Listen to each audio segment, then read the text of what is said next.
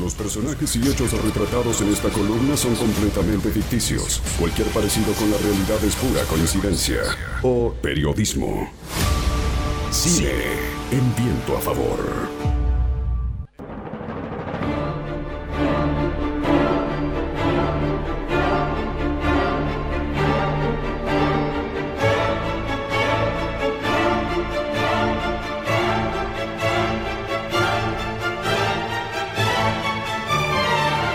Hola Hernán querido, ¿cómo va? ¿Cómo anda compañeros? ¿Todo bien? Bien, 10 puntos. Bueno, hoy vamos a hablar de la pregunta, la gran pregunta es, antes de empezar quiero decirles, vamos a hablar de la película, creo yo ícono, pero bueno, también esto es discutible. ¿Qué película argentina es más icónica?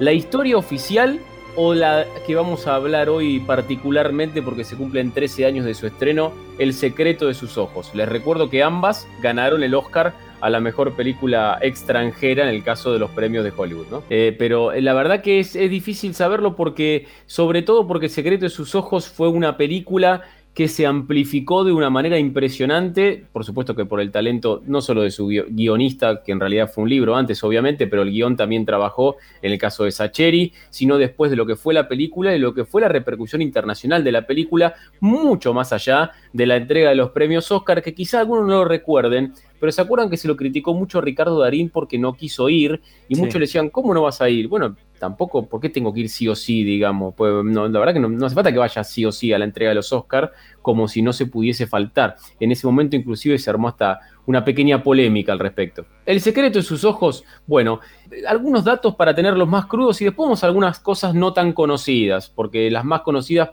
seguramente muchos la tienen. Ganó el Oscar a la mejor película extranjera, fue la segunda película argentina en ganar este galardón. Recuerden que la primera fue La historia oficial en 1985. También ganó todos los premios el Goya, perdón, de España, que son muy importantes, esto hay que decirlo, no solo como mejor película, sino también que Soledad Villamil ganó como actriz revelación raro, porque Soledad Villamil es una actriz de mucho recorrido, pero ganó particularmente este premio. Recaudó 10 millones, de, 10 millones en la Argentina y 7 millones en España. Fue la segunda película más taquillera de la historia, por supuesto que la primera es Relatos Salvajes, sin ninguna duda, pero particularmente Secreto de sus Ojos fue anterior y había realmente generado una verdadera revolución al, respecto. Y algunas cosas que tienen que ver con el guion. El, guion en realidad está basado, en, por supuesto, en una novela que es La pregunta de sus ojos. Esto es conocido, de Eduardo Sacheri, que fue publicada en el 2005. Cuatro años después, finalmente, llega lo que es la película. Lo novedoso es la manera, siempre hay una tensión, más que tensión, te diría una guerra, entre el, entre quien escribe el libro, el escritor de la historia original, y el director de la película. En este caso, al igual que en otros, pero particularmente en este caso, hubo un gran trabajo de guion de Campanella junto a Sacheri. Pero una de las claves, me parece a mí, de que haya sido un éxito es lo que cuenta, y no voy a decir yo, sino el propio Sacheri. ¿Qué dice Sacheri? ¿Por qué funcionó? Lo que dice que funcionó esa asociación porque no hay manera de llevar un libro perfectamente al cine. Es absolutamente imposible porque cada lector imagina un libro distinto y en definitiva un director de cine cuando hace una adaptación imagina otra versión del libro. Por supuesto que encima hay que acortarla porque es mucho más corto de lo que se puede hacer en todo un libro. Entonces, bajo ese precepto, fue un trabajo muy bueno, me parece para destacar, te diría casi para, para tener como un cuadrito de cómo un escritor se puede adaptar y entender de que básicamente no está siendo exactamente su libro llevado al cine porque es imposible y la verdad que fue estuvo muy bien eso, muy interesante para destacar y más allá de, por supuesto, lo que terminó saliendo, porque hay un montón de cambios, porque también fue lo que imaginó Campanella al leer el libro de Sacheri. Y Sacheri tuvo en claro esto, y me parece una, una grandeza particularmente en ese sentido de él, para entender que no iba a ser claramente una copia absolutamente fiel de lo que había escrito, que dicho sea de paso son 300 páginas. Sacheri se involucró muchísimo en esta historia, pero lo más recordado tiene que ver con lo que fue la filmación en la cancha de Huracán. Contextualizamos se estaba buscando particularmente al asesino, descubren que, porque esto ya a esta altura se puede contar, que el asesino puede cambiar de muchas cosas, como dice el personaje de Franchella, pero no de pasión, y en ese lo que se llama plano secuencia es cuando la cámara viene sin cortar donde determinado tiempo. En este caso no fue realmente un plano secuencia, fueron ocho planos unidos quedó realmente muy bien en la cancha de Huracán, después se agregó la, gente digitalmente y la verdad que fue un trabajo impresionante porque se filmó desde un helicóptero, porque después se agregaron cosas digitalmente, era realmente muy pero muy complejo lo que se hizo, sin embargo se hizo y la verdad que está muy bueno, quedó realmente muy pero muy bien. Era algo de lo cual, y esto también reforzando lo anterior, Sacheri no estaba de acuerdo, le parecía que era un delirio y que sin embargo fue una idea de Campanella que Sacheri cuenta que pensó que había enloquecido, pero que después con el tiempo dice que la verdad que fue una genialidad y quedó realmente muy pero muy bien. Bueno, una de las tantas cosas que tiene que ver con esto,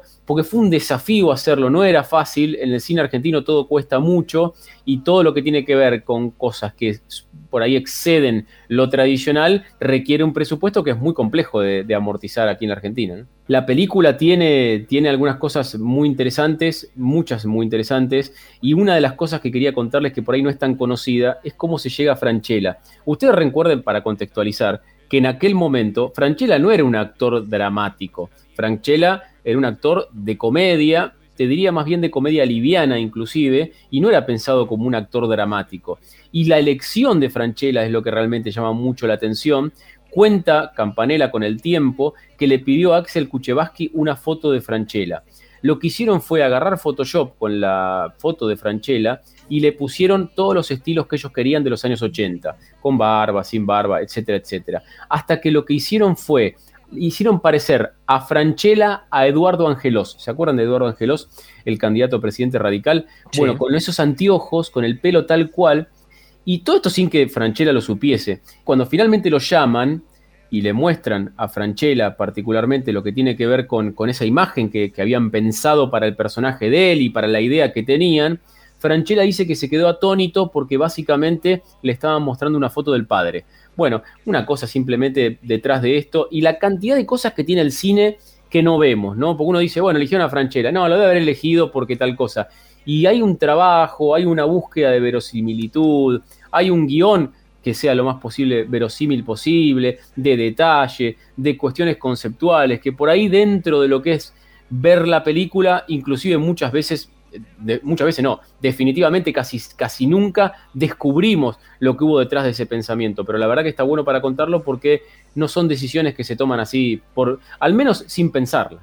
¿Sabes quién iba a ser el personaje de Franchella? Eduardo Blanco. ¿Sabes por qué no, no, fue Eduardo Blanco? Porque Campanella decía, no voy a poner otra vez a Eduardo Blanco. Venía de Luna de Avellaneda, ya había trabajado mucho con él y pensaba que podía ser muy repetitivo. Y cuando quiso hacer el casting, dijo, no, voy a hacer un casting para que siempre sean los mismos nombres de siempre. Bueno, finalmente ahí se le ocurrió pensar en un Franchella actor dramático, que después a partir de ahí fue un cambio, bueno, se cansó de hacer películas dramáticas Franchella, pero en aquel momento, por eso está bueno contextualizarlo, no se lo veía de esa manera. El secreto de sus ojos se cumplen finalmente 12 años de su estreno, sin dudas la película, si lo, podemos mirar, para, para que sea, para saldar la polémica, podemos hablar de la película de este milenio y dejar la historia oficial para el milenio anterior. Gran abrazo para todos.